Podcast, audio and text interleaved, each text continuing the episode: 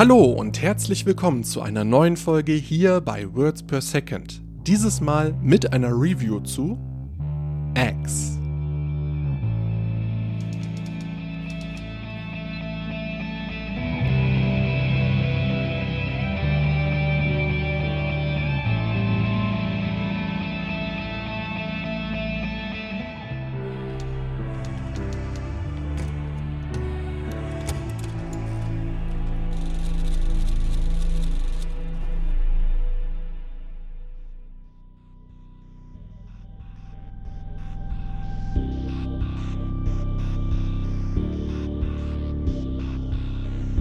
Was haben der Porno und der Horrorfilm gemeinsam? Okay, also mal abgesehen davon, dass diese Frage nach einer Einleitung zu einem eher mittelmäßig schlechten Schmuddelwitz klingt, haben der Porno und der Horrorfilm tatsächlich einiges gemeinsam. Denn sowohl der Porno als auch der Horrorfilm genießen jetzt nicht unbedingt das höchste Ansehen. Solche Filme haben oftmals etwas Schmuddeliges, etwas Verruchtes und ja, manchmal auch etwas Verbotenes an sich. Das führt dann eben auch dazu, dass über beide Genres gerne mal etwas abfälliger geredet wird und dass ihnen eben auch ihre Qualitäten abgesprochen werden. Folgenden Satz beispielsweise habe ich schon mehr als einmal gehört. Für einen Horrorfilm war das ja schon irgendwie ganz gut. Aber in meinen Ohren klingt das dann immer so, als würde die Messlatte für einen guten Horrorfilm wesentlich niedriger hängen als beispielsweise bei einem guten Drama, woran auch immer man das festmachen möchte. Aber es gibt tatsächlich auch ein paar Kritikpunkte, mit denen sich der Porno und der Horrorfilm konfrontieren lassen müssen.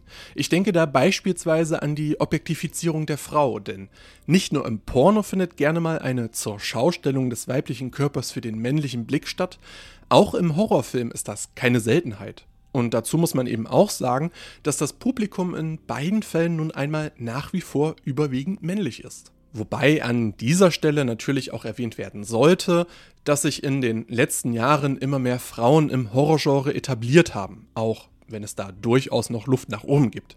Ich denke da beispielsweise an Namen wie Angela Kang, die Showrunnerin bei The Walking Dead, oder auch an Nia da Costa, die bei dem wirklich sehr gelungenen Candyman aus dem letzten Jahr Regie geführt hat, sowie an Mimi Cave, deren Regiedebüt Fresh jetzt erst vor kurzem auf Disney Plus veröffentlicht wurde.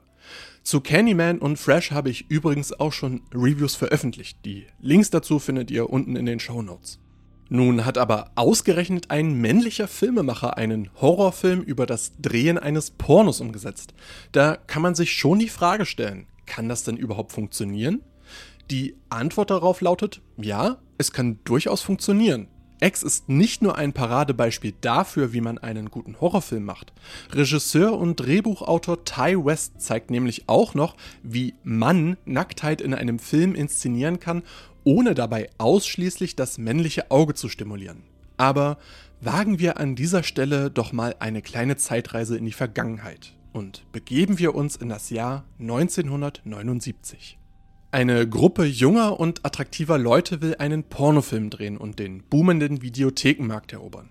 Die kleine Gruppe besteht aus dem ambitionierten Kameramann und Filmnerd RJ, gespielt von Owen Campbell, und dessen schüchterner Freundin Lorraine, gespielt von Jenna Ortega, die sich um das Equipment und den Ton kümmert. Außerdem mit dabei sind die selbstgefällige Darstellerin Bobby Lynn, gespielt von Brittany Snow, und der männliche Hauptdarsteller des Sexstreifens Jackson, gespielt von Scott Mescudi, aka Kid Cudi.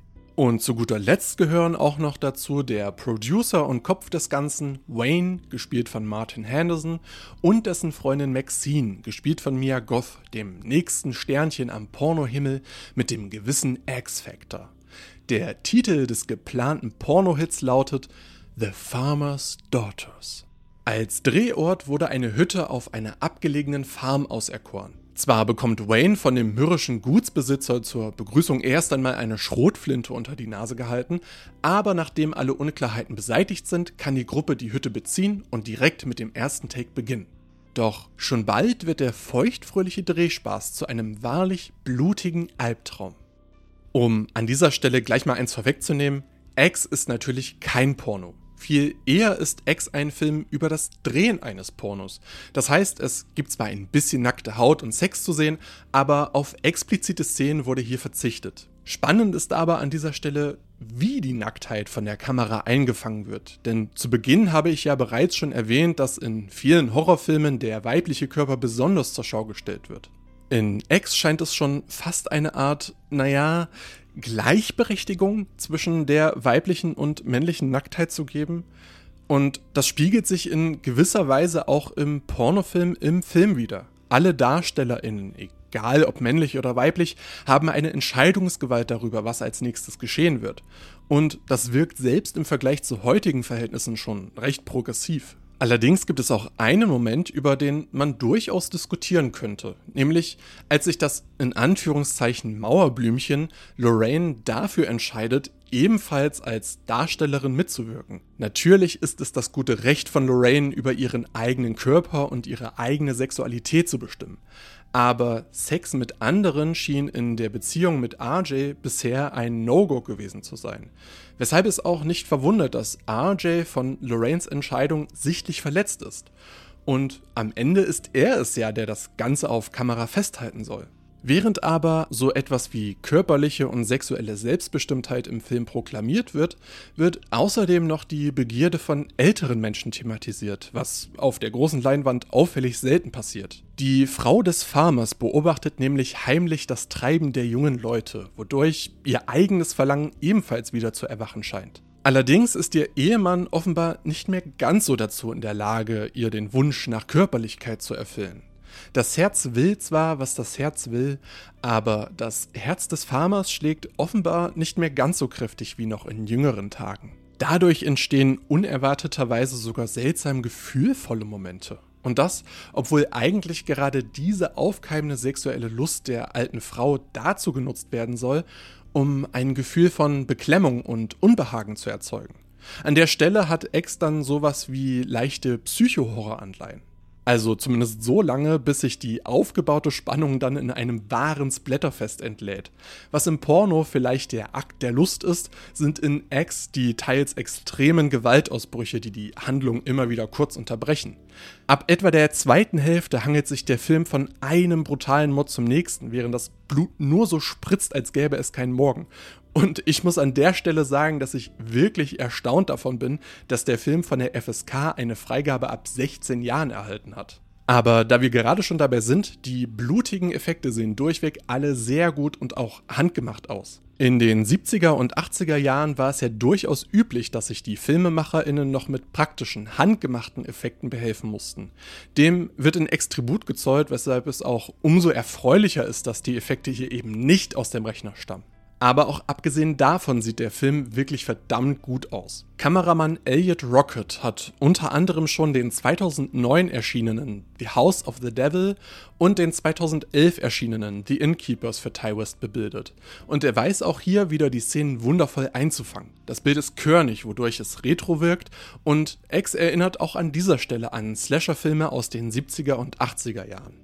Außerdem zeichnet sich der Film durch eine ausgesprochene Liebe zum Detail aus. Die Settings, die Requisiten, die Kostüme und Frisuren, alles wirkt fein säuberlich auf die damalige Zeit abgestimmt.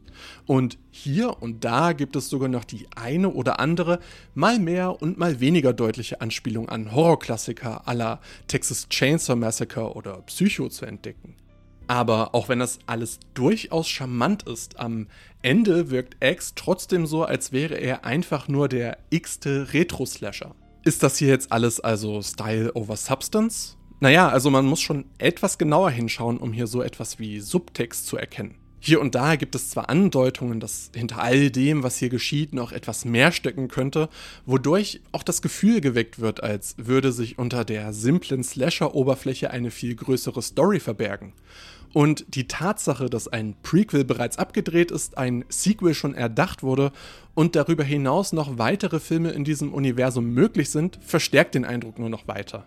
Aber bis diese Filme erscheinen, also wenn sie denn überhaupt erscheinen sollten, muss X erst einmal für sich alleine stehen. Und zum jetzigen Zeitpunkt lässt sich sagen, dass dieser Film ein stylischer und fantastisch aussehender, authentischer, hervorragend besetzter und gespielter, absolut blutiger und manchmal auch ein bisschen verstörender, sexy Arthouse-Slasher mit B-Movie-Charme ist.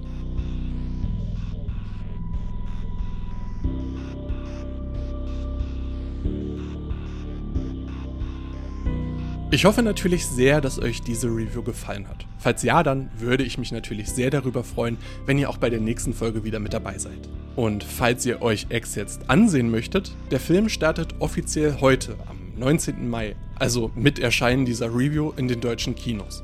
Und falls ihr darüber hinaus noch Lust bekommen haben solltet, euch weitere Slasher-Filme anzusehen, dann kann ich euch neben dem bereits erwähnten Candyman von Nia da Costa auch noch die Scream-Reihe ans Herz legen. Im Januar hatte ich zum Kinostart von Scream 5 ein kleines Special vorbereitet, für das ich noch einmal alle Teile gesichtet und besprochen hatte. Scream 5 ist jetzt inzwischen auch für das Heimkino erschienen. Das heißt, ihr könnt euch jetzt alle Teile zu Hause ansehen. Und oder dazu noch mein Special zur Reihe anhören bzw. durchlesen. Den Link dazu findet ihr in den Show Notes. Neben den etwas längeren Reviews wie dieser hier schreibe ich aber auch Kurzreviews auf Letterboxd und Moviepilot. Schaut also auch dort gerne mal vorbei. Alle Links zu meinem Blog und zu meinen Social Media Accounts findet ihr ebenfalls unten in den Show Notes. Und dort sind übrigens auch immer alle meine Quellenangaben zu finden. Words per Second ist ein Format über irgendwas mit Film von und mit mir, Dennis Günzel. Musik von Paul Drischmann aka Gollan. Vielen Dank, dass ihr bis hierhin zugehört habt. Macht's gut, passt auf euch auf und bis zum nächsten Mal.